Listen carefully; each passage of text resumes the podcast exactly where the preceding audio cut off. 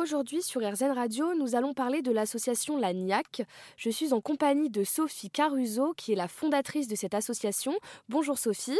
Bonjour Mathilde. Le programme d'accompagnement LANIAC a été créé par des experts en 2016 et depuis mai 2022, cette association a vu le jour.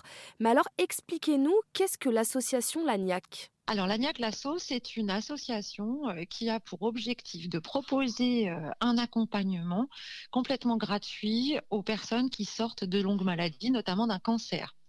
Euh, l'accompagnement, il vise à un rétablissement plein et entier en vue de repartir à l'activité. D'accord. Et comment, cette association a été créée? Racontez-moi un peu, un peu votre histoire avec cet asso.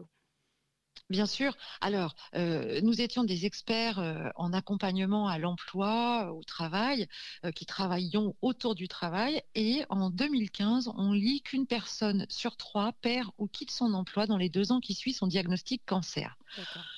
On est suffoqué, on se dit mais franchement, c'est une double peine intolérable. Ça nous met en action. On va rencontrer des oncologues, des infirmières, des associations de patients, et ensemble, on construit un programme qui s'appelle l'ANIAC.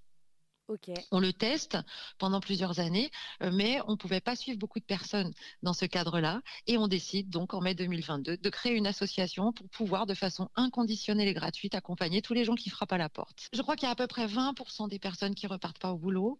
Euh, et on a aussi un chiffre euh, qui, qui est préoccupant, c'est que 46% des arrêts de plus de 90 jours donnent lieu à un nouvel arrêt maladie parce que le retour à l'entreprise a été mal préparé.